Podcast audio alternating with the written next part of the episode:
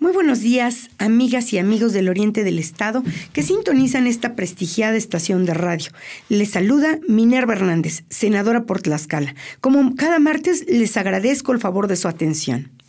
La semana pasada fue de suma importancia para mantener el equilibrio de los poderes del Estado, pues discutimos en el Senado sobre la terna que envió el presidente de México para proponer a quien sería el ministro de la Corte que entraría en lugar de Arturo Saldívar, expresidente de la Suprema Corte de Justicia de la Nación, quien decidió, en un hecho sin precedentes, abandonar su encomienda en tan importante cargo para adherirse a la campaña del oficialismo.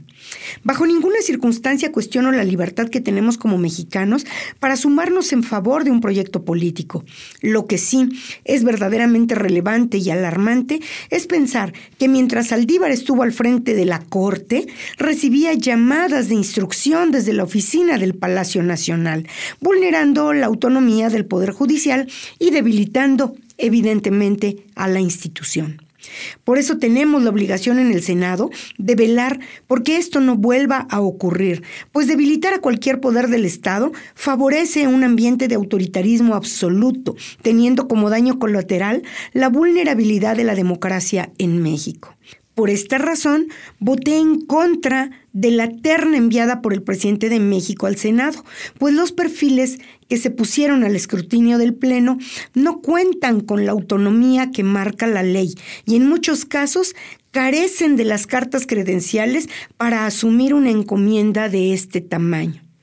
Tiene usted mi firme compromiso de que seguiré defendiendo institucionalmente a nuestro país y los derechos que hemos ganado a través de luchas históricas a lo largo de los años.